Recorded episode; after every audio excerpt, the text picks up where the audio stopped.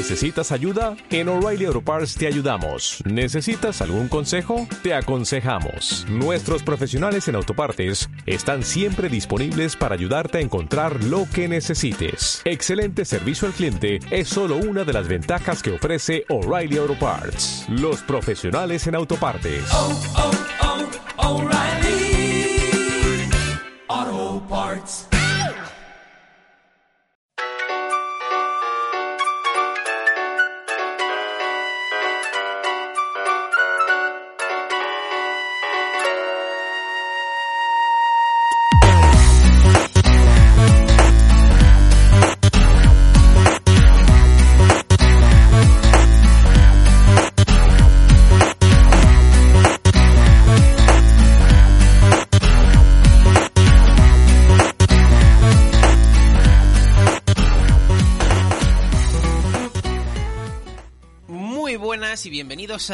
Reseteando, tu podcast atemporal divulgativo de videojuegos favorito. Uy, qué largo me ha quedado hoy, o eso esperamos.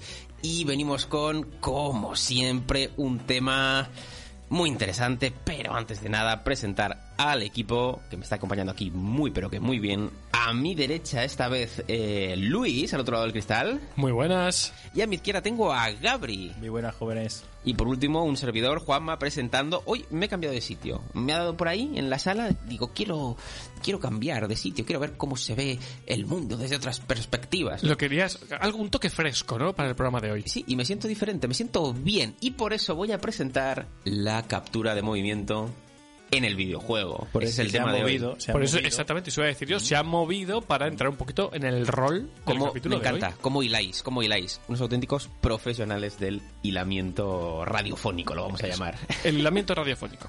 Se Bien. nos da muy bien el punto de cruz. Exactamente. Así que nada, sin más dilación, eh, va a empezar Luis a contarnos un poquito. Sí, porque en el capítulo de hoy, como decía Juanma, vamos a hablar de la captura de movimientos desde sus orígenes hasta la actualidad, pasando un poquito por eh, cómo surge, cómo evoluciona, cómo se aplica a día de hoy en un videojuego y quién forma parte de ese proceso, sobre todo, quiénes son las personas que eh, al final le ponen la cara a los personajes que conocemos en muchos de los videojuegos que jugamos hoy en día. Pero hay que retroceder un montón. Eh, vamos a hacer un pequeño salto temporal hasta finales del siglo XIX. Finales del siglo XIX. Captura de movimiento. Sí. Esto suena muy antiguo, como sacado del armario con Sí, mucho polvo. un poquito. Lo cierto es que solo vamos a estar en el siglo XIX un par de minutos. Y ya nos vamos al siglo XX. No, pero me gusta, me Pero- gusta en el Es que eh, sabéis que siempre me gusta como traer a gente que me, que me cae bien cuando leo sobre ella. Y entonces he dicho, pues a este señor me lo traigo para acá. Nos vamos hasta 1872 para conocer a Edward Muybridge, un fotógrafo eh, e inventor, por cierto, que inventó un montón de cosas relacionadas con la fotografía y en los inicios del cine, al que contrató Leland Stanford, que era el gobernador de California en aquella época y aparte, por cierto, fundador de la Universidad de, de, ahí de Stanford, ¿vale? Iba a preguntar, digo, ¿tiene algo que ver? Claro, pues eh, Leland tenía muchos hobbies y uno era ver carreras de caballos. Y parece ser que un día hubo un debate. Sabéis que todo surge siempre a raíz de un debate. Y, y de carreras de caballos últimamente en los Exactamente. programas. Exactamente. Bueno, pues eh, un día Leland estaba hablando con unos amigos y él estaba empeñado en que cuando un caballo, va muy rápido, hay un momento en el que tiene las cuatro piernas, las cuatro patas, separadas del suelo. Pero no lo podía demostrar porque era, iba tan rápido y no había fotografías que pudieran mm, como plasmar ese instante que dijo, macho, es que estoy convencido de esto y nadie me hace caso, pues voy a, a contratar a un inventor que aparte sea un buen fotógrafo, a ver si encuentra alguna forma de captar este momento. Y entonces llama a Mybridge, que es el fotógrafo que os digo, y lo que hizo fue montar como un sistema, un sistema de cámaras alrededor de una pista en la que corría un caballo, que se iban, digamos, activando una detrás de otra de forma como secuencial, ¿vale? Al final, eh, MyBridge lo que tenía era un pequeño GIF, digamos, ¿no? Tenía muchas fotos en las que iba viendo frame a frame cómo se iba moviendo ese caballo. ¿Es esto captura de movimientos? No, pero sí que era la primera vez que alguien utilizaba muchas cámaras alrededor de una zona para captar el movimiento de algo. Esto dio lugar a que años después los hermanos Lumière eh, lo aplicaran de forma mucho más avanzada y ya más profesional en el mundo del cine, ¿no? Para empezar a hacer los primeros cortos, las primeras películas y todo eso, pues al final va montando la bola de nieve. Tenemos ya los Lumière que se basan en la tecnología de este señor y pasan los años, dejamos atrás el siglo XIX, nos vamos al siglo XX y os hago una pregunta. A ver si, a ver si caéis. Si tuvierais que decir en qué medio se usó por primera vez la captura de movimientos, ¿en qué diríais? ¿O para qué? A ver, seguramente avión, en el esto va con trampa. Eso esto va con trampa. Yo- Yo, voy a- yo voy a decir ¿Te cine. refieres? Yo también creo que cine, pero puede ser que sea un documental o algo. o No, no sé por dónde van los tiros. Bueno, mismo. pues falláis los dos. Quizá Gabri se acerque un poco más porque fue para un anuncio de judías. Anda, mira. Eh, esto sí que no me lo esperaba. O sea, quiero decir, quiero decir, tú puedes decir, no, es que este director eh, prometedor, Steven Spielberg, no, un desarrollador famoso que se lanza, no, no, no, no, no. Un tipo al que contratan para hacer un anuncio de judías en una época, por cierto, 1980, en la que todos los anuncios eran la típica ama de casa con su delantal en la cocina. Tómate estas judías con super nutritivas que a tus niños les sentarán muy bien. Pues él dijo, no, voy a grabar un anuncio en el que un robot de cocina sexy, interpretado por una señora en un estudio de grabación, me venda a mí estas judías. A ver, ¿qué estás contando? Tiempo muerto, has dicho, en 1980. O sea que hemos, Sí, hemos, eh, saltado 100 años. 100 años. Ay, vale. O sea, Pero- hemos saltado 100 años. Pero eso es lo que te ha sorprendido, Gabri. O Me ha sea, no, sorprendido- no- no el anuncio del No, no. robot. Me ha sorprendido el, el- el bucle temporal en el que Claro, nos claro. hemos metido. Hemos saltado 100 años. Por cierto, eh, este hombre, este director del anuncio, se llama Robert Abel, que era, eh, en realidad él se dedicaba a la animación, pero un día dijo, oye, mira, también me quiero dedicar a la dirección de lo que me den, y le dieron un anuncio de judías. Vaya bueno, pues él dijo, oye, mira, voy a crear a un personaje que se llama Sexy Robot y Claro, no, se- no- no se ha calentado mucho. no o se ha calentado mucho. ¿Es el mismo del cortacésped? Eh, parecido. Es parecido. Onda, sí, mira, muy bien, muy por bien. ahí los tiros, Sí, ¿no? sí, sí, sí, sí, es muy parecido.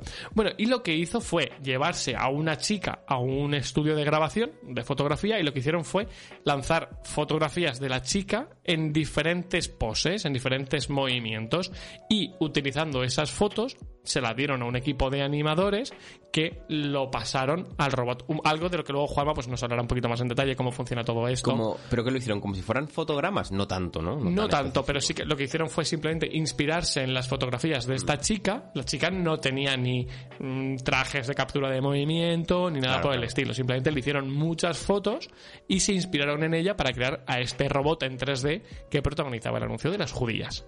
¿Vale? En 3D. En 3D. 1980. 1985. Es que es muy hardcore. Porque es que de hecho, es que de hecho, este anuncio fue el que inspiró a. No sé si habéis visto eh, la película Total Recall, la película que está protagonizada por Arnold Schwarzenegger y considerada la primera película que ya sí usaba captura de movimientos como tal.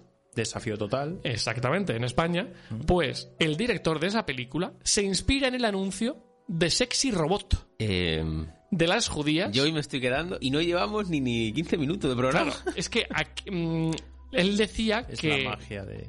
Claro, él Iba a de- decir los videojuegos, pero en este caso en es este la caso, magia de internet. claro, en este caso de momento es Del mundo. Del mundo.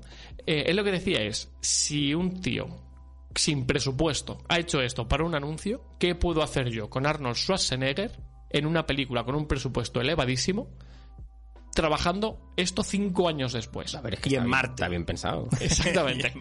Entonces, de ahí sale Total Recall, la película que no, si no habéis visto, pues es una película de ciencia ficción. Bueno, si que la habéis sí- visto, entonces merecéis la horca. A mí me gusta, ¿eh? Me parece una peli... No, si no la habéis visto. Ah, eso es exactamente. Si no la habéis visto. Es una peli que obviamente ahora el paso del tiempo pues, le sienta regular, pero en su momento era como muy innovadora precisamente porque empezaban a hacer uso de captura de movimientos para según qué cosas que quedaban como muy espectaculares.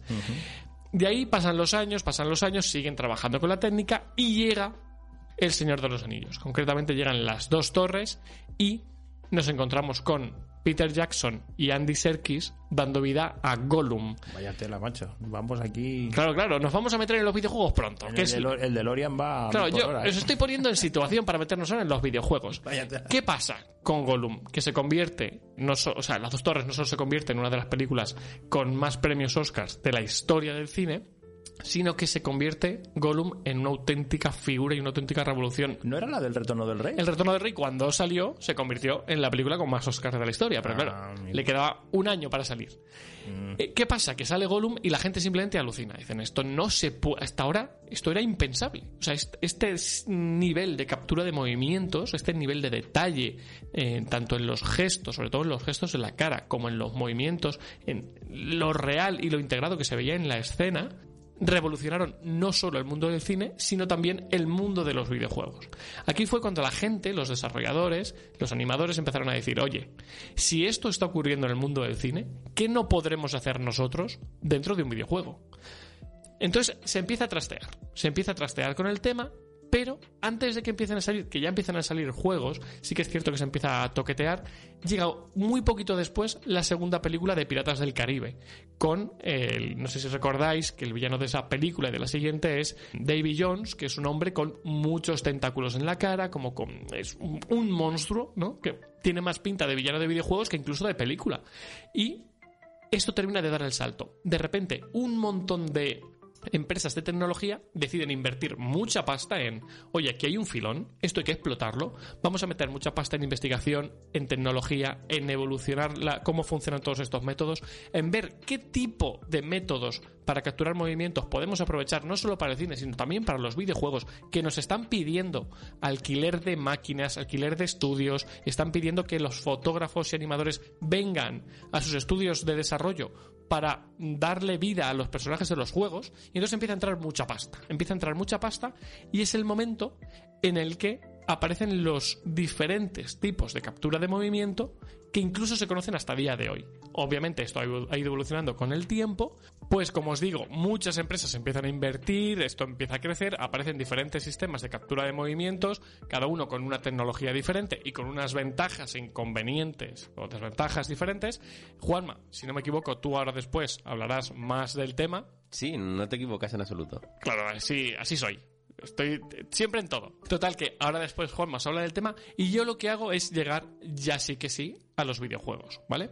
Vamos a ir dando un poco... Ga- Gaby, decías hace un rato que estoy, eh, estoy como el DeLorean, ¿no? Voy moviéndome eh, a lo largo de la historia. Sí, y estoy expectante porque como has llegado hasta El Señor de los Anillos y eso es más del 2000, estoy expectante que pasará en los años 90 porque ahí también había algo de captura. yo estaba Eso- esperando sí. que, que ya nos... que Ah, no sé fueras al futuro, ya nos contaras qué va a pasar. Pues voy a hablaros del futuro. no me digas. Bueno, bueno. Voy a hablaros del futuro, pero muy levemente, porque tampoco soy un mago. No- Pero no soy- eres un mago de la locución. Mira, eso me parece bien. Madre mía. Bueno, yo lo que Qué sí que voy... eh, en los 90 pasan muchas cosas con la captura de movimientos, pero me la salto porque está quizá más relacionada con el mundo del cine. Sí que es cierto que ocurren cosas relacionadas con los videojuegos, que voy a contaros también, pero eh, he hecho el salto porque ahora volvemos hasta 1985 otra vez, momento en el que sale el anuncio de televisión de Sexy Robot. Pero ahora no lo vemos desde el punto de vista del cine ni los anuncios de publicidad, sino desde los videojuegos. 1985 es el momento en el que Jordan Metcher empieza a trabajar en Prince of Persia. El primer Prince of Persia. En ese momento, hasta... pues, eso- mítico. Yo- Exactamente. Yo, yo recuerdo jugar al pequeño y decir... "Pff, Se Regulín, mueve, sí. se mueve regular. Pero lo cierto es que realista, tío. era... Ese es el tema. Comparado... Pero aquí, aquí está eh, un debate que llevo yo últimamente mucho y que en cuanto puedo lo saco. A lo mejor la gente Vale. está hablando de cualquier cosa y yo digo, ¿Ah, sí? oye, ¿qué opináis de esto? Así Que- con tus padres ahí en la sobremesa. Por ejemplo, sí, sí, les digo papa. y es, ¿qué, qué opináis? ¿Qué preferís, no? Em, un videojuego muy realista en los movimientos del personaje, pero a causa de ello los controles son menos responsivos. ¿Vale? O al revés, el típico movimiento que le das hacia abajo y automáticamente ni, ti- ni se gira para el otro lado súper rápido, es súper responsivo, te mueves súper ágilmente, pero no es tan realista. A mí me fastidian estos juegos que tienden a ser súper realistas, le doy a moverme y tarda un segundo así, porque claro, es que el Tiene- personaje está adelantando la pierna y es así como es en la realidad. Yo quiero moverme rápido. Mira, te digo la mi respuesta a esa pregunta. En, en el caso de GTA 4 o Red Dead Redemption 1, creo que eran juegos demasiado, en mi opinión, con movimientos demasiado realistas, lo que provocaba que no me terminaran de gustar. Yo quería que, por ejemplo, si quería robar un coche o subirme a un caballo, que fuera como rápido, que fuera intuitivo, que fuera directo, no que el personaje tenga que hacer la animación porque queda bonito. Y eso me echó para atrás, Yo sinceramente. me- prefiero totalmente los controles más responsivos, que sea muy ágil, que sea... Es que es eso. Aunque no sea realista, pero al final me estoy divirtiendo más, me está siendo más Y cómodo. literalmente me estoy divirtiendo más, es la frase eh, que lo creo que lo define todo. Y Quizá es eso, para mm, un juego más narrativo como Heavy Rain o lo que sea, sí, porque acompaña más a la experiencia, ¿vale? Que es el argumento que usa mucha gente. Pero en juegos directos de Pero acción. directos, claro. Y yo fíjate que incluso en juegos incluso más narrativos también prefiero... mm, no sé. Ya. Bueno, vamos a pasar ahora como a la otra cara de la moneda, que es la de realmente de lo que venía yo a hablar, que son los videojuegos, porque os estaba hablando de cómo ha llegado la captura de movimientos hasta lo que es, es hoy día. Sí que es cierto que ahora Juanma os explicará un poco cómo son las técnicas y después Gabriel nos hablará de actores que han, digamos, eh, formado parte del, del trabajo, ¿no? De captura de movimientos para poner la cara y los movimientos a esos personajes. Eso es. Pero, ¿cómo empieza la movida en los videojuegos? Pues volvemos otra vez hasta 1985, momento en el que se anuncia el, anuncio de las judías con el robot sexy este de la cocina, ¿vale? Eh, en ese momento, eh, a, a Jordan Metcher, creador de Prince of Persia, le viene la idea de decir, oye, mira, estoy un poco harto de que los, los personajes de los juegos sean como siempre los mismos monigotes, sin movimientos realistas. Eh, No, no, me terminaba no lo terminaba de gustar. Y dijo, oye, mira, voy a coger una cámara y voy a grabar durante seis meses a mi hermano haciendo todo tipo de movimientos, saltando, haciendo volteretas, andando, corriendo, agachándose. Y voy a hacer, obviamente, no es una captura de movimiento tal y como la conocemos hoy día, pero lo que sí hace es enseñarle esos vídeos a todo el equipo que está detrás de Prince of Persia y lo utilizan para eh, basarse a la hora de crear los movimientos para el protagonista del juego. Por eso se ve como tan realista para ser un juego de la época. Yo es un juego que cuando lo jugué de pequeño decía, uff. Es que, a ver, ha envejecido muy mal. O sea, Pero es- ya de pequeño, ¿eh? A mí me sí, parecía pero es que ya de pequeño, control... tú piensas que ya de pequeño el juego ya tenía unos años y, y a nosotros nos pilló una época en la que ya estábamos con las 3D. Sí, sí. eh, Es cierto, es cierto. Eh, A mí es un juego que no me gusta especialmente, pero sí que le reconozco el como que ese saltito que dio. Sí. Porque ya hay que irse, fíjate, hasta junio de 1995 con FX Fighter eh, para ver el primer juego que sí usó captura de movimiento. Aquí os cuento. Rollo Mortal Kombat, ¿no? rollo Mortal Kombat. Aquí todos los luchadores, todos los personajes eran actores reales que interpretaron a sus personajes y pusieron, trabajaron para que todos los movimientos de los luchadores fueran más reales que si no hubieran contado con ellos. Vaya, pues esto sí que no lo sabía, ¿eh? El juego la verdad es que funcionó relativamente bien, no fue ninguna maravilla, pero sí que es cierto que funcionó relativamente bien y eh, a día de hoy aún es jugable, ¿vale? Que ahora choca un poco quizá, pero bueno, aún es jugable.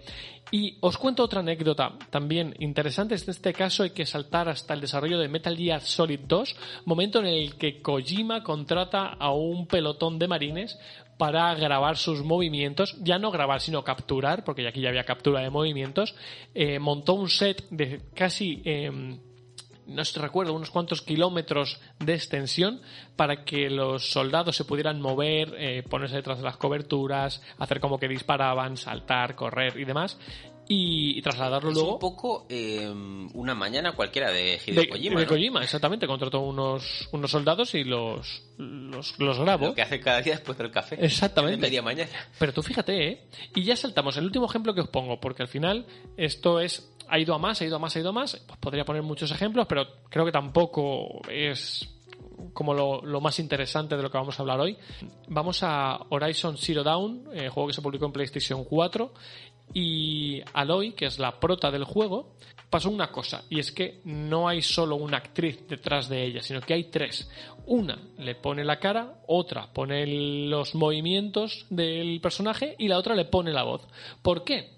Pues porque los desarrolladores tenían muy claro qué cara querían para Aloy, tenían como muy clara, la habían visualizado, todos tenían más o menos eh, clara la misma cara, y encontraron una actriz que podían usar para eso. Pero esa chica no hacía volteretas, no hacía mortales, pues un poco lo que nos pasa a todos, ¿no?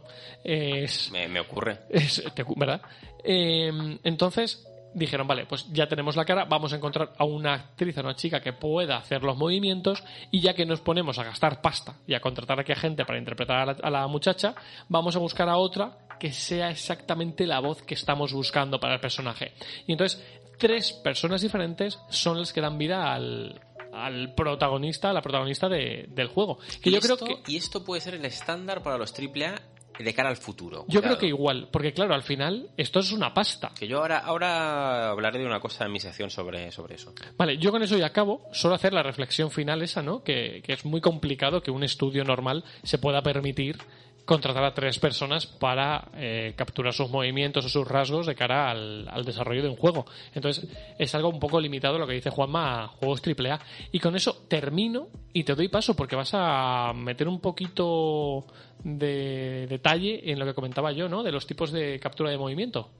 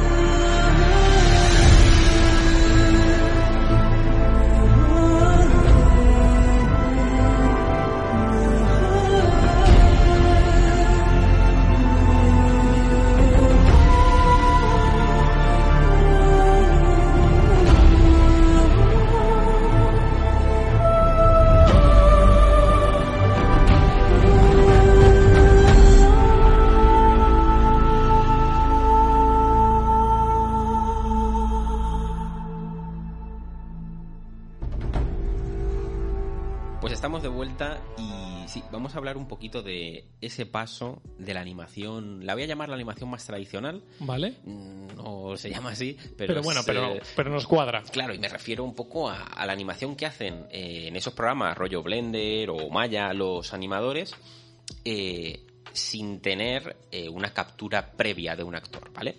Entonces, nada, tradicionalmente, pues mm, en 2D se puede hacer por sprites o también se usan IKs o controladores, esqueletos también se usan en 2D. O en 3D lo que se suele hacer es un modelo, que va a ser en lo que más nos vamos a centrar en 3D, porque vamos a hablar de captura de movimiento que se suele aplicar ahí. Y lo que se suele hacer es un modelo 13 que tiene un rigging, ¿vale? Y un rigging consta de un esqueleto que tiene sus controladores, tiene sus articulaciones y a partir de ahí, hasta, hasta que ha empezado el tema de la captura de movimiento, los animadores cogen esos huesos, esos controladores y hacen pues eh, sus ciclos, un ciclo de andar, un ciclo de correr. Claro, digamos que tú con el, cuando haces el rigging ya tienes un esqueleto móvil, ¿no? Móvil, exactamente. Lo Vale. que haces es que lo articulas el modelo. Y entonces tú a partir de ahí ya dices, venga, pues vamos a hacer un ciclo de andar. Venga, pues le muevo la pierna hasta aquí, tal cual. Y haces tus ciclos. Vale. O tus animaciones específicas. Ciclos son los que se repiten una y otra vez. Una Ajá. animación de andar, pues es lo mismo todo el rato. Claro que es- un bucle, exactamente. Es un bucle, sí. Entonces hemos pasado un poquito de esto a el llamado mockup. Y diréis, ¿qué es el mockup? Pues el mockup es la, la captura de movimiento. Básicamente una descripción muy sencilla y muy, muy simplita para entenderlo es pasar el movimiento de un actor a un modelo 3D. Esto se hace con eh, fotogrametría, que es, un- veréis que esta sección es un poquito técnica. Vamos a aprender cositas. Vamos a aprender bastante, sí, sí. Y básicamente es medir sobre fotos, ¿vale? Medir profundidades, medir distancias, usando algoritmos matemáticos. Ahora mismo se usa en cine, por supuesto en videojuegos, también en deportes con fines médicos, cuidado, y en el campo militar. Claro, al final, fíjate, es el campo, bueno, sí que lo dices y la- me cuadra también en los fines médicos, pero en el campo militar como que me cuadra mucho, ¿no? Sí, sí, sí. Y de hecho se usa muchísimo. Es una técnica que en principio se ha empezado a usar eh, por muchas cosas que vamos a ver ahora, pero sobre todo por ese realismo y dinamismo. Eh, ahora después eh, comentaré algo que quería, quiero ver a ver qué opináis aquí, pero mm, sobre todo se está usando en unas producciones muy tirando a lo realista, en esos juegos Vale, AAA que está claro. hablando Luis que tira ahora un poco la escena, ¿no? Entonces, bueno, vamos a empezar un poquito con esto del mock-up, vamos a meternos en harina y vamos a hablar de lo que yo he llamado la metodología base, que es un poquito lo que necesitamos. Necesitamos trajes especiales, ¿vale? Que son estos trajes que seguro que habéis visto en los típicos making of de videojuegos o incluso de películas, que van con lucecitas y tal. Sí. Pues de eso, Sí. eso- de eso ir es la sección de hoy. Me De esos- gusta. de esos trajes. Me gusta. que son como pijamitas, ¿no? Sí, sí, así, negros, Eso es. me gusta. Pues eh, son lisos, con colores oscuros, y van, por cierto, recubiertos totalmente de velcro. ¿Por qué diréis? Porque esta tecnología funciona con unos sensores que conviene ir moviendo en función de las necesidades. Entonces, el velcro pega los sensores donde queremos, así se pueden ir poniendo en el punto del cuerpo que, Que más interese, claro. O sea, a lo mejor te interesa tener más en las piernas por lo que sea y puedes poner más ahí, ¿no? Por ejemplo, porque estás haciendo solo una animación de, De la parte de abajo del cuerpo de correr. Pues, Mira, por guay. ejemplo. Claro que sí. Eh, al menos para que dé unos resultados decentes tiene que haber como mínimo 30 sensores. Y luego el máximo número, ya depende de lo que quieras invertir de dinero, por supuesto. eh, el máximo número que puedas, pues para que haya los menos puntos ciegos posibles y esa conversión de la actuación del actor al modelo 3D sea pues lo más fiel posible, claro. Entonces, vamos a ver un poquito el funcionamiento base de esto. Se fijan unas marcas, unos puntitos, que es donde van los sensores, Vale. y se almacena la posición de estas, en principio. La O sea- posición de en el cuerpo de la Vale, o sea, tú una vez que ya lo tienes claro, lo tienes como que lo fijas ahí, ¿no? Exacto, tú, tú fijas, tú te quedas con la posición que va viendo en esos sensores a lo largo del vídeo que estamos grabando del actor. Vale. Vaya, pues esto Y sí que no sabía, ¿eh? para, para todo esto se usan infrarrojos y ultrasonidos, ¿vale? Y luego, al habernos quedado con estas posiciones, pues se usan un- unos algoritmos matemáticos que lo que hace es trasladar esos movimientos, esos cambios de posiciones a ese modelo, ¿vale? Funciona así un poco a lo general porque ahora veremos que hay excepciones, ahora lo veremos. Entonces vamos a ver qué tipos hay, ¿vale? Lo he dividido en, en primer lugar, la tecnología no óptica, ¿vale? Que esta es curiosa. Tenemos la tecnología magnética que proporciona la posición y la orientación, pero utilizando campos magnéticos, como la propia palabra dice. Esto Vale. es muy curioso. O sea, quiero decir, esto, No, es- no es de las más usadas, eso te iba a decir. pero existe. Bien. Luego tenemos la mecánica, que lo que esta os va a sonar, porque usa un exoesqueleto sobre el actor, que claro, ya tiene que llevarlo encima y tal, y luego potenciómetros y algunos mecanismos de articulación para ver un poquito esos movimientos. Ok. ¿Qué más tenemos? Tenemos dentro de la no óptica todavía los sensores inerciales, ¿vale? Los que se llama IMU, que son unos sensores que miden velocidades de rotación. Pues se usa giroscopios, usa velocímetros, está muy, muy, muy eh, enfocada a esto. Además transmite la información directamente al PC, se puede ir comprobando. Claro, entiendo que imagino que los giroscopios y tal lo que harán es que cuando tú te mueves y haces un giro o te mueves a una velocidad concreta, transmite esos cambios Eso es. para saber si estás moviéndote, si estás girando. Claro, me parece curioso y útil. Está muy, muy interesante. Y ahora vamos a, a pasar, todas estas que os he comentado son tecnología no óptica. Vale. Pero por supuesto existe la óptica. Y hay dos tipos principalmente. La óptico pasiva, ¿vale? Que lo que usa son retroreflectores, ¿vale? Estos son, para que lo entendáis, cámaras infrarrojas.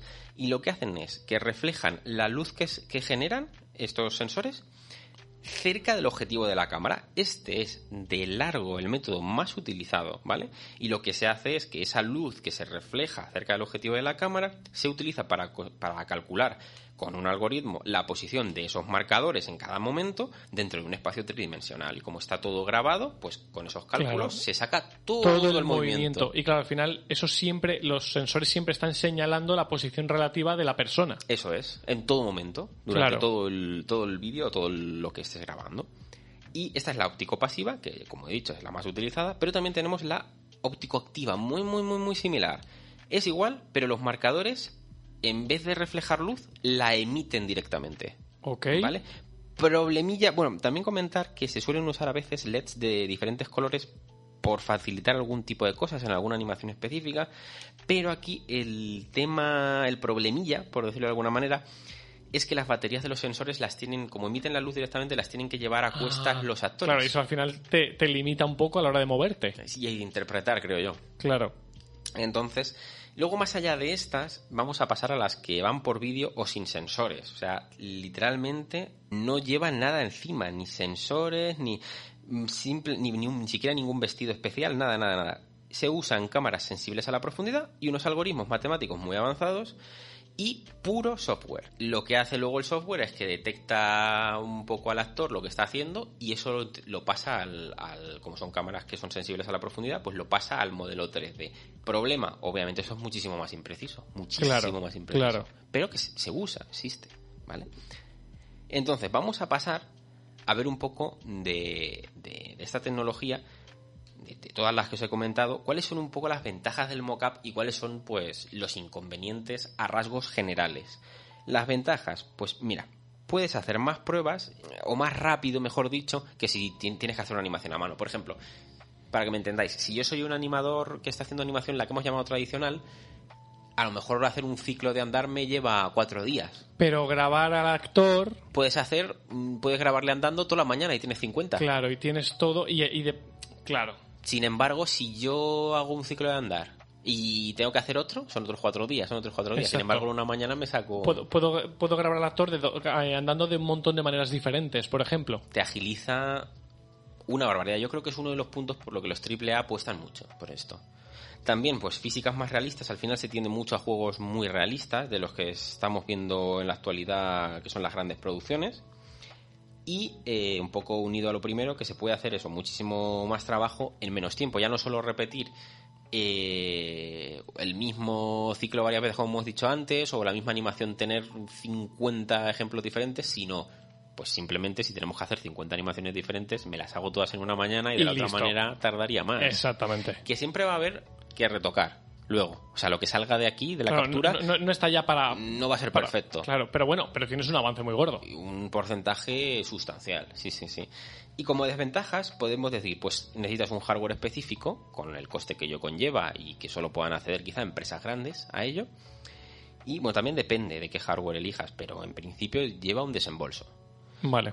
Y bueno, es más fácil también rerodar una escena, como decíamos antes, eh, en vez de pulirla. Vamos, vamos a entender esto como que si yo hago un ciclo de, de andar, puede ser una animación, lo que sea, estoy hablando mucho de ciclos, pero porque es con lo que más familiarizado estoy. Pero imagínate que hago una animación de coger un objeto, de un personaje, y digo, mira, me gusta, pero es que justo cuando retira la mano le cambiaría una cosa.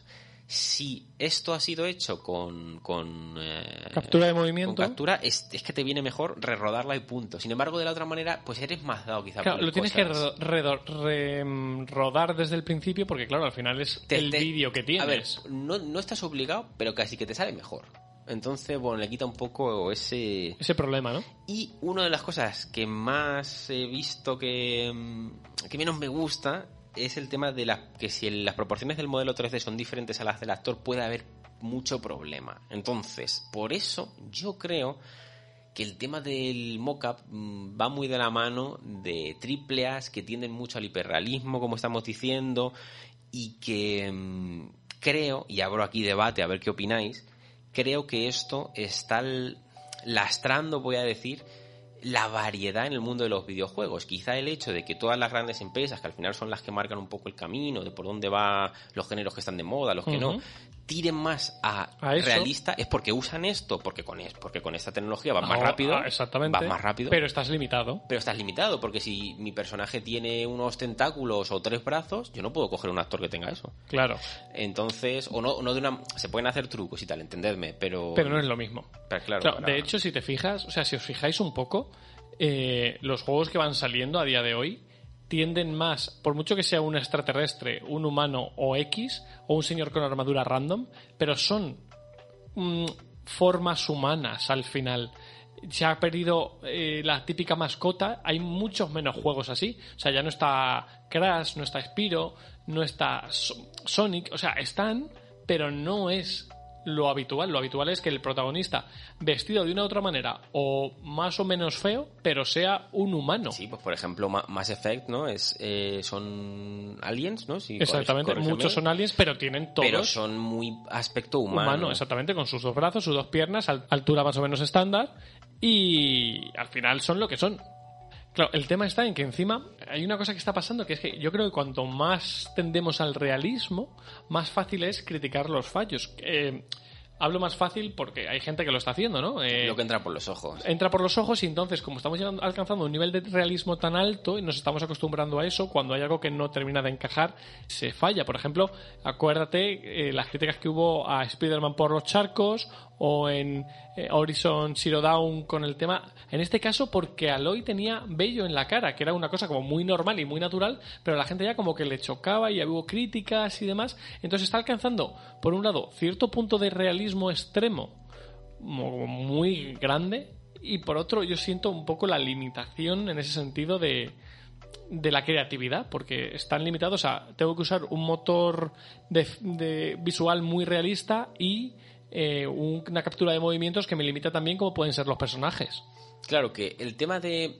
Claro, el tema de la queja sí que la vería. mm, Lo vería justificado. Ojo, lo vería justificado en el, en el sentido, por ejemplo, con, con Rockstar, con, con el tema de Red Dead Redemption, cuando hay crunch de por medio. Es ah decir, claro ahí sí O, o, por ejemplo, de Last of Us 2, todos hemos visto el, el típico vídeo de, de las físicas de la cuerda, que están súper Sí. conseguidas y tal y pero cual. claro si a cambio vas a estar trabajando 15 Claro. horas diarias O sea, si, no lo si- quiero si eso nos ha gustado a todos. Muy bonito, muy genial. Pero si vas a tener que, que hacer que la gente eche no sé cuántas horas para eso, mm, quítamelo- Ahórratelo. Quítamelo del juego. exactamente O sea, no me hace falta o sea no- lo que no quiero es que explotes a la gente claro, ahí está.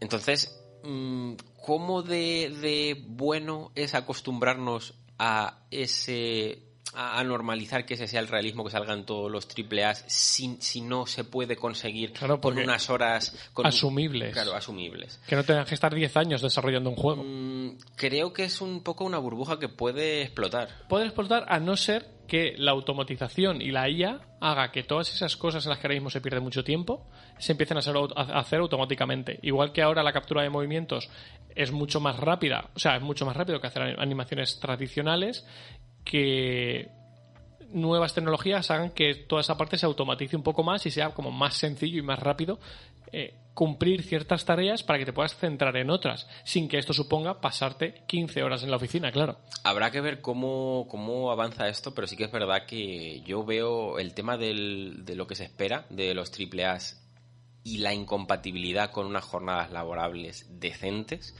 Lo veo un problema. Quiero ver cómo avanza porque mm, puede Sí, ser sí, sí. problemático en Sí. la industria. ¿eh? Y nada, ahora Cabri nos va a hablar un poquito de actores mm, conocidos, pero sobre todo actores no tan conocidos que también aparecen en esos videojuegos que tanto nos gustan, ¿no?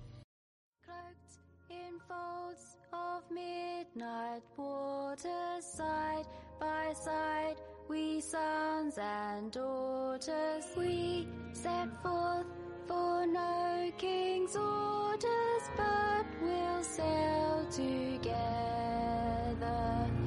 Hold fast, tides are turning.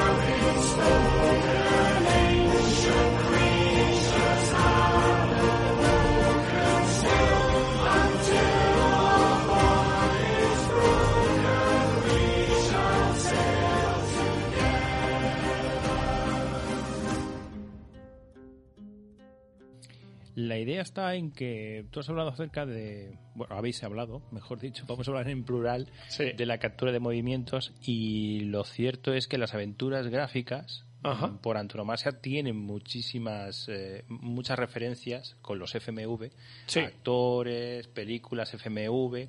Entonces, pues, tengo aquí un pequeño listado con algunas de ellas que no son tan sumamente conocidas, porque nos podríamos ir a las típicas como Fantasmagoria, al, al final es lo- un, poco lo, de- un Myst, poco lo de siempre, ¿no? es un poco lo- y aparte que el FMV es algo que ya comentamos en su Exactamente. día en, en un En el capítulo de los FMV. justo eh, iba a decir el de las aventuras gráficas también lo mencionamos así que o sea que entonces es algo que salió muy recurrentemente os menciono solamente por encima bueno por ejemplo tenemos en los años 90 finales de los años 90 tenemos Expediente X que salió, pero esta sí que no es, no es eh, no estamos hablando de una captura de movimientos porque es una película al uso. Nosotros, eh, en primera persona, nos, mm, nos in- interactuamos con un entorno que prácticamente es como si fuera de película, son, son fotogramas, realmente, Vale. fotogramas, y hay momentos en los cuales interactúas con algunos objetos que tienen que, que- que se activan, pero realmente son todo fotogramas. Y luego después aparecen Mulder y Scully, los personajes Los, los originales. actores que, que participaron Eso en es. la grabación para, para el juego, ¿no? Eso es. Prácticamente es como si ellos hubieran hecho la película. Sí. Es una película para ellos. Es como Ellos si hubieran se hecho un- sintieron así. Ellos se sintieron así porque no tuvieron, no, no sintieron que se les estuviera capturando Claro. los movimientos y tal. Pero sí que es cierto que lo, lo colamos aquí un poquito porque no dejan de ser actores que participaron en videojuegos. Tenemos, por ejemplo, los años 90, en 95, Tim Curry, que ha, ha sido bastante recurrente en algunos juegos. Tim En- Curry, ¿por qué me suena tanto? Tim Curry, Sí. porque es el monstruo de It. Ah, vale, vale, ya está. En la película It en la original. años- en la original de los años 90. Exactamente. Tim Curry. Que también Tim Curry aparece en la segunda peli de Solo en Casa 2. Exactamente, exactamente. El que sale también, que es el conserje del, Del hotel. Del hotel, eso es. Eh, nos ponemos en, en marcha con, con Frankenstein, nada más y nada menos, en el que aparece Tim Curry y su hija, aparece su propia hija, y no hablamos de la hija ficticia, sino No, la, hija, la hija del actor, ¿no? la hija del actor, que hace un papel, cuanto menos curioso, hace de una niña que, bueno, hace de cadáver, para entenderlo. Bueno, no, a ver, las dotes inter- de interpretación de la niña, pues quizá se adapten, ¿no? Al papel. se adapten, Puede ser, ¿eh? pues, Puede ser. puede ser que se adapten un poquito, ¿no? Yo pienso que era en plan, oye, necesitamos aquí alguien que haga de muerto. Yo, pues yo tengo a mi niña. Yo tengo tal. mi niña que... Yo, pues ya está. Ah, pues mira, venga, va. Venga, que y- estás aquí en la casa que no haces nada. Yo creo, yo creo que es una forma también de, De- que, de que mm, Tim Curry aceptará también el papel, porque Claro. al final eh, todo lo que sea un videojuego y en aquella Era- época. Era como que estaba un poco peor visto, ¿no? Claro, es, yo pienso que eso sería como rebajarse el nivel, ¿no? Claro. Has estado haciendo películas, has estado haciendo, bueno, la película de It estaría más o menos por ahí, Sí, los pero tiros más o menos, en el un telefilm, 91, sí, era un es telefilm cutre. Así que entonces, mira, a ver, que con esto a lo mejor ganas algo. En fin, estamos en una época en la que es todo, con escenarios prerenderizados y captura de movimiento por parte de los actores, que evidentemente lo verían todo con un fondo verde o azul, incluso. Exacto. En aquella época eh, muchas veces era de color azul, incluso amarillo también había escuchado. Y, y tenían que hacerse con, con la idea de que no estaban viendo nada. Ahora, que es tan sencillo que un actor, por ejemplo, coja y, y sin ver absolutamente nada tenga que imaginarse lo que hay, ¿no? Es, Claro. muy, es, muy, es muy recurrente, ¿no? Eh, de ahora, hecho- ahora es muy natural. Claro, de hecho, lo que, lo que hablaba Juan hace un rato, ¿no? Eh, al final, cuando están grabando a un, a un actor que le está con el traje, tiene las bolitas puestas y él se está moviendo, está actuando, en el fondo no sabe lo que está pasando dentro del juego. Claro. Está- le están capturando los movimientos, claro. Pero hoy en día parece como que, que está más aceptado y entonces... También se usa en cine directamente. Sí, eso. claro, en el Hay cine mucho- también. mucha peli de CGI. entonces, Claro, CGI, Exactamente. Claro, entonces ahora mismo no hay problema, pero en los años 90 pues estaría diciendo que tengo ¿Qué- que hablar qué- yo con un... mu- esto no, no hay nadie. ¿Qué, qué está pasando aquí, no? Claro, claro, Claro, chocaría muchísimo. Luego después tenemos un juego que se llama Reaper, que eh, tiene una pinta, yo la verdad es que este me la apunto porque estamos hablando de un- una aventura cyberpunk de, Vale. de Take 2, que seguramente que De Take sonará. Two, sí. Take 2, o bueno, Take, Take 2. Ajá. He dicho Take 2, estoy aquí mezclando aquí. Eh, take 2, a acción. Así sería. vale, Take Two. Y está encabezada por Christopher Walken. Y aparece también eh, Vargas Mereziz, Karen Allen, John Rice Davis o Paul Giam- Giamatti. Este, este juego tiene repartazo. Vaya ¿eh? Tiene repartazo, ojo, tiene un repartazo. Y se mm, tiene que ver con eh, el, el argumento es la investigación de los crímenes de un supuesto avatar que en la realidad virtual, en un futuro distópico, eh, se está haciendo pasar por Jack el Destripador y se está cargando a la gente. Metaverso. En el metaverso. En el metaverso ya sabemos lo que va a Esto pasar es ahora. en el 96, ¿eh? O sea, Fíjate. lo que ellos pensaban que en el año 2020 y tantos, vein- treinta y tantos más o menos, pues la peña iban a hacer avatares del Jack el Destripador. Bueno, la verdad es que tampoco No, se ha ido- no se- no se aleja mucho no se de aleja lo- mucho de lo que están de- de lo que está estamos haciendo Mark. Zuckerberg ahora, ¿eh? Ahora mismo no. Por ejemplo, también tenemos una aventura gráfica que desconocía por completo en la que sale Jeff Goldblum. Que el- este es el, uno de los protas de Jurassic Park 1. Así es, muy bien. Y hace de Drácula. Y resulta que esto es una, es una aventura gráfica basada en el libro del Pesadillas de R.L. Stein, que seguramente que recordaréis la serie. La serie mítica de cuando éramos peques. Seguramente sí, sí, y pido que la gente lo deje en comentarios porque habrá mucha gente que creciera Sí. con, esta, con esta serie. ¿Cuál es el capítulo que a vosotros os provocó un trauma? En mi caso fue el, el capítulo del muñeco, del ventríloco este con, que iba Ah, vestido que- con traje, Sí, sí, que igual sí. además era un villano recurrente, se lo traían Sí, sí, mucho sí, sí, sí, y sí. yo lo pasaba muy mal. De hecho, las, las típicas figuras de porcelana, las muñecas estas tan siniestras, eh, yo creo que tengo un miedo Sí, sí, sí. irracional No, hacia ellas yo estoy por culpa del muñequito este ¿eh? Yo estoy igual. Yo recuerdo hace un montón de años que fui a casa de. iba con un colega, fuimos a ver a su hermana que estaba en Valencia y me dijo: Mira, esta es tu habitación. Y conforme entro, había una figura de, portel- de porcelana, una muñeca de porcelana sentada en una Eh, silla. Claro, y, Pero como si fuera una niña, pero vamos, y ahí que está. metro y medio. Metro, Es- metro y medio, sí, yo, uno treinta, una cosa así. ¿cómo, y yo no, dije, ¿cómo no te va a apuñalar mientras duermes? yo dije, Pero yo no voy a ¿cómo no? dormir aquí. Yo ¿Qué es dije, yo no voy a dormir aquí. Y dormí en el sofá. Y decía ella, decía, pero no seas tonto. No. A ver, era un crío, tendría 20 años, 21. O sea, te estoy bueno, hablando pero hace un montón de años. decir, Bueno, ya no tan crío, ya, si- que yo, que pero- yo me estaba pero- imaginando siete años. Pero no, no, si- no, te si- estoy hablando de veintitantos Si años. ocurre pero, hoy, pero yo no leche- duermo con una muñeca ¿De de, metro y medio. Pero vamos, o sea, yo, pues yo... Por la noche te levantas Mira, al aseo, te levantas al aseo, Y te, te está- encuentras y te está mira, mirando. Mira, ya Es está. aparte es que te está. mira. Estamos sacando ya anécdotas. Yo me lanzo también. Mi abuela, una de mis abuelas, tenía eh, coleccionaba muñecas de estas y en justo la habitación de donde me quedaba yo a dormir cuando me quedaba en casa de esa abuela estaba lleno de muñecas de esas ¿Mm?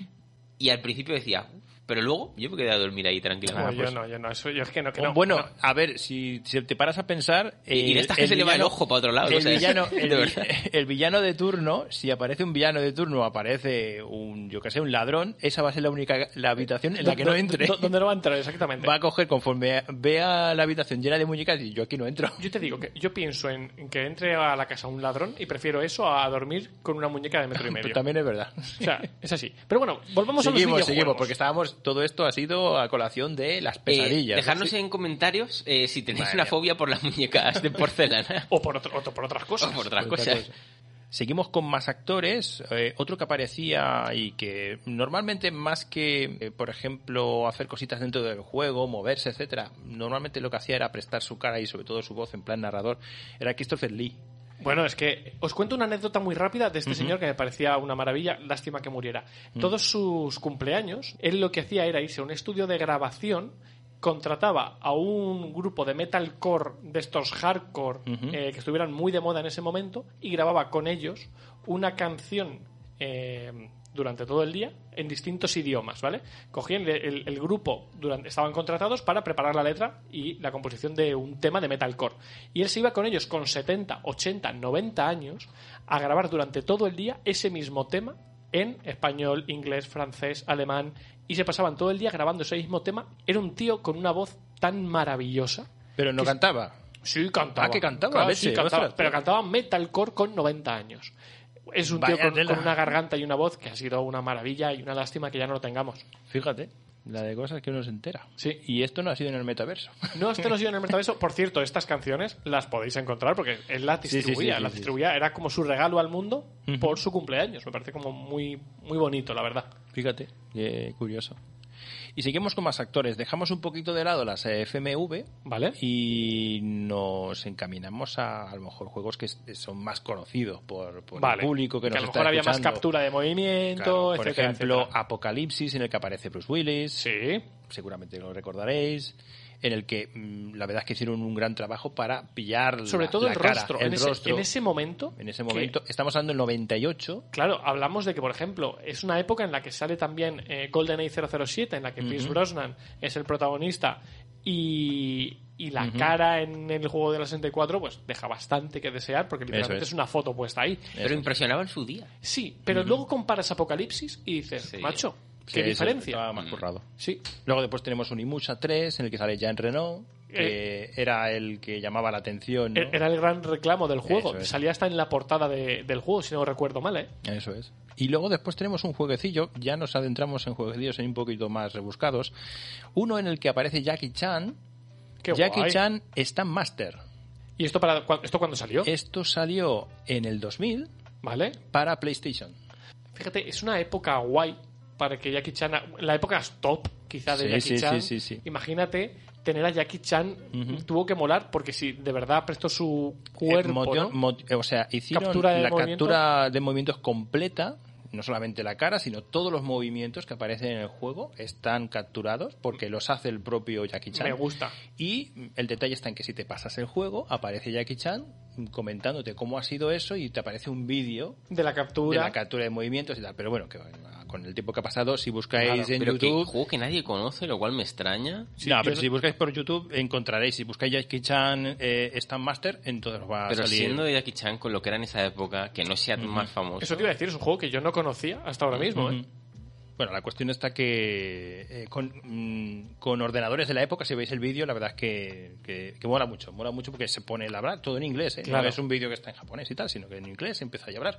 Y lo que estuvisteis hablando acerca de los de esas esa especie de pijamas de velcro y tal, Eh, ya, claro. ya lo llevaba con sus puntitos. Y Estamos hablando del principio de 2000. Mm, más personajes. Bueno, pues tenemos en Until Down, por ejemplo, ha salido. Estamos pegando así un poco, voy. Ahora ya, vamos a- ya no, ya a la no voy tan, ya no tan, tan No, cronológicamente, pero voy. Pero vamos recordando soltando, juegos, voy sí. En Until. Dawn, por ejemplo, yo recuerdo en su momento que me sorprendió muchísimo. La, ahora lo veo, y sí que es cierto que ha envejecido quizás regular, pero en su momento, en la recreación de movimientos y, y sobre todo gestos faciales de los personajes, me pareció una maravilla. Una maravilla, ¿eh? Pues mira, eh, posiblemente uno de los juegos, ya que estamos hablando acerca de captura de movimientos, pero faciales, Ajá. Eleanor sea Ele- uno de los juegos más complicados que lo hayan tenido que para el desarrollo. ¿no? ahora lo ves, pero en su día... En su su día un puntazo. Yo, yo recuerdo a todo el mundo hablar de las expresiones faciales de este juego, de Rockstar, tal Es que, estaban exageradas. Claro, sí, claro, pero por- para quien no Para conozca el, jugador. juego, eh, claro, era un juego donde tú llevabas a un detective que tenía que interrogar a gente. Entonces tú veías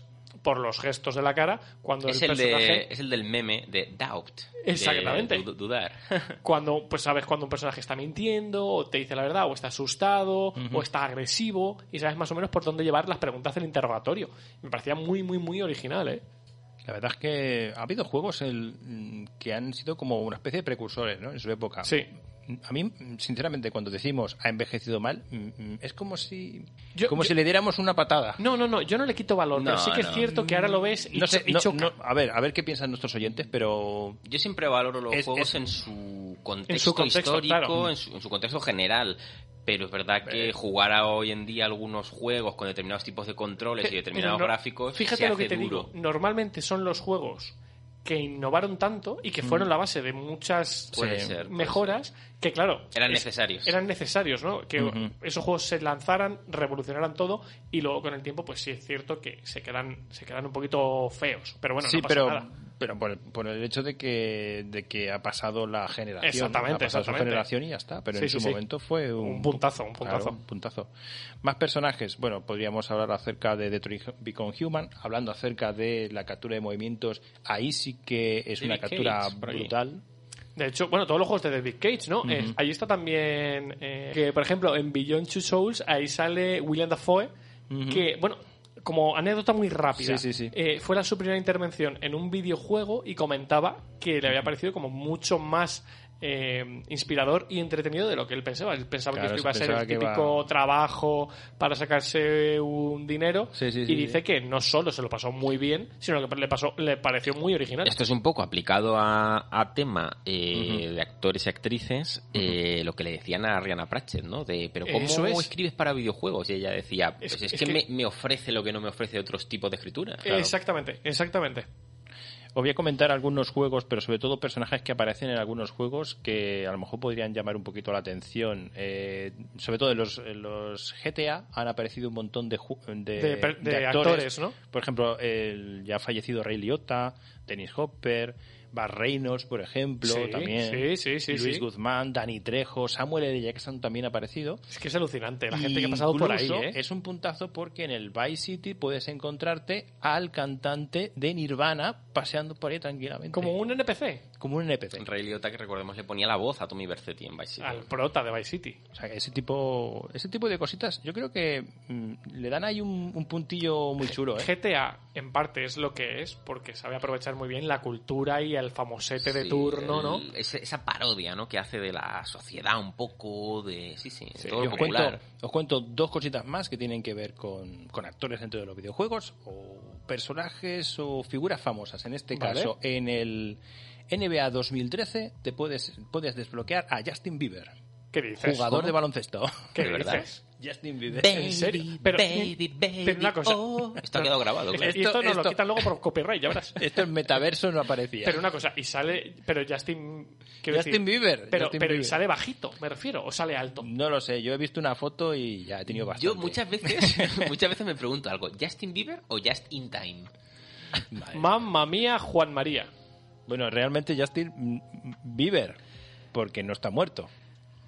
Oh, pero, es que, pero es que digo de Juanma, digo de Juanma y llega Gabriel. Ese ha sido... Ha sido. Ha sido peor, ha sido peor. Están ahí, ahí. los Ahí dos. están, están ahí, están Que ahí. juzgue la Bueno, audiencia. Pero, pero bueno, vamos a ver, es que estamos hablando de Justin Bieber, ¿qué más quieres? Por Sí, favor, sí, sí, no, sí. Yo, no, yo no a mí me la gustaría saber, de iVoox. a ver, en 2013 me gustaría saber cómo estaría el tema de Justin. Estaría O sea, a supongo que estaría a tope. Estaría candente, Claro, claro. estaría muy candente. sí. Quizá esto era revolucionario y entonces los fans de Justin se claro. compraron el, el juego de NBA y los fans del, de baloncesto empezaron a pero- escuchar a pero Justin. tú te imaginas, tú te imaginas a un montón de, de, de fans locas por Justin Bieber comprándose solo y exclusivamente el, NBA, el los K13. porque está ese Claro, es que igual va por pero la que, pero que hay que desbloquearlo. Claro, te haces la liga entera, hombre, por Hay que, supuesto. Ya hay te que desbloquearlo. Pero ¿eh? con Justin, obviamente. Vale, ¿Qué el qué más último- tienes por ahí? Y el último jueguecillo tiene que ver con el grupo Aerosmith, que Oh. apareció en un videojuego, en este caso en un arcade, que Vale. se llama Revolution X, y aparece dando la música, pero es que también resulta que ellos, eh, el argumento del juego es que los secuestran al grupo Vale. y tú tienes que liberarlos. Pero ¿y esto cuándo ha ocurrido? que Esto hace ya mucho, es de los años 90. Son parte integral de, de la historia del juego. tela, Aparece, esto. aparece el grupito, es un juego Sí, arcade. este, este a mí me, me suena un montón, sí, sí, sí. Y luego después, mira, ah, ya que estamos hablando de, de grupos musicales, en el Guitar Hero podrías desbloquear a uno de los integrantes de Guns N' Roses, Ajá. el guitarrista. Axel Rose. Rose, que lo, lo puedes desbloquear, lo que pasa que ya no es integrante de los Guns N' Roses. Claro. Entonces ahí hubo una polémica porque Guns N' Roses cedió una canción A cambio de que no saliera él. a cambio que no saliera él. Y, resulta que lo han metido como figura desbloqueable. Y entonces mm, Guns N' Roses le metió un puro a Activision diciendo, pues ahora me das 15 millones porque has incumplido el contrato. Pero Activision dice que el contrato dice que es, eh, es que no aparezca él en el juego. Pero esto es eh, adicional. claro, es un contenido desbloqueable. No, es desbloqueable, por lo cual no cualquiera puede acceder realmente. Así que, Eh, bueno, son se- cositas... Típicas, típicas moviditas de, de Activision. De, ¿eh? de empresita, de Sí. esas, sí. Eh, bueno, como terminabas, voy a hacer solamente una mención porque, por ejemplo, Death Stranding, que tiene un reparto de lujo Sí, con Norman Reedus. Norman Reedus, Guillermo del Guillermo del Toro, Toro. bueno, eh, un, reparto Nos brutal. hemos dejado un montón. Es verdad Eh, que nos hemos sí, dejado un sí montón. a- Sí, sí. Sidux, creo que es. Sí, a, sí a Lidux, Eh, creo sí, que sí. Si estamos haciendo, eh, pronunciando tu nombre mal, eh, perdónanos, pero te, te queremos mucho. Bueno, ¿eh? El Devil May Cry 5, Ah, sí. que Ah, en sí. su momento Mm. me pareció eh, un juego que visualmente lo- la- los gestos y los rostros de los actores que, que hay detrás de los personajes es alucinante. Yo creo que Capcom ahí eh, subió el nivel muchos puntos Hmm. Sí, sí, respecto sí, sí, a sí. que viene ese momento, ¿eh? Bueno, yo con esto termino. Pero vamos, que nos hemos dejado infinidad de actores. Mark Anda que no habrá, ¿no? Hay, hay infinidad de actores que han aparecido en videojuegos. Y, y más que van a aparecer. Sí, y más que van a aparecer. Y más que van a aparecer. Sobre todo, eh, por ejemplo, se me está ocurriendo a mí eh, Keanu Reeves en Cyberpunk. Por ejemplo. Una de las ejemplo. incorporaciones así más recientes. Bueno, y Sasa, Sasa Grey. ah, eh, pero de ex- voz, de voz. Ah, solamente de voz. De voz. Creo, pensaba que En, iba a tener en un el personaje. DLC de, eh, Exactamente. de Cyberpunk eh, Phantom Liberty. Exactamente. Exactamente. Sí. Pues esto da para seguir un día. Deberíamos preguntarnos si la industria del videojuego va a pegar un giro y va a utilizar actores yo, yo creo que cada vez más. siem- en vez de coger y ponerte a un, A modelar un modelar- un personaje. modelaje que hayas pillado ahí y que lo tengas de saldo. Yo creo que cada vez más. Pero lo podemos dejar ya para el siguiente capítulo. Lo único es que se va a tender a, a hacer los juegos realistas. Sí. ¿No creéis? Y eso le va a quitar un poquito de originalidad a las estéticas que podéis escuchar en nuestro programa de estéticas de estilos, Estilos gráficos. gráficos. Estilos gráficos, eso es. Y, y ahí discutimos sobre esto largo y tendido en nuestro Bastante. programa. Sie- siempre discutimos de cosas. Entonces nada, eh, esperamos que os haya gustado este capítulo un poco sobre captura de movimiento, sobre actores en los videojuegos. También ha sido muy interesante, como muchos otros que hemos hecho, de investigar por nosotros mismos, así que confiamos que os haya gustado también escucharlo. Y, como siempre, ponérnoslo en los comentarios en la cajetilla de iBox, no despegamos el ojo de ahí. Podéis comentarnos lo que queráis, os responderemos además. ¿Y dónde podéis escucharnos? Por supuesto en iBox es el primer sitio donde lo subimos y luego tenéis Spotify, iTunes, Google Podcast, cualquier plataforma realmente de podcasting, por ahí nos tendréis. Y mm, redes sociales, Twitter, arroba reseteando barra baja cast, repito, arroba reseteando barra baja cast con C, y ahí también podéis escribirnos, estar al tanto de nuestros nuevos programas, nuestros nuevos safe rooms y, por supuesto, a un solo clic todo el catálogo de podcast que tenemos de una manera muy muy cómoda en www.reseteandopodcast.com. Repito, www.reseteandopodcast.com. Nos vemos dentro de 15 días con un safe room nuevo y nos vemos dentro de un mes con otro capítulo. ¿Qué será? Pues tendréis que seguirnos por ahí en redes mm, o en iVoox para descubrirlo, ¿no? Hasta la próxima. Hasta pronto. Chao, chicos.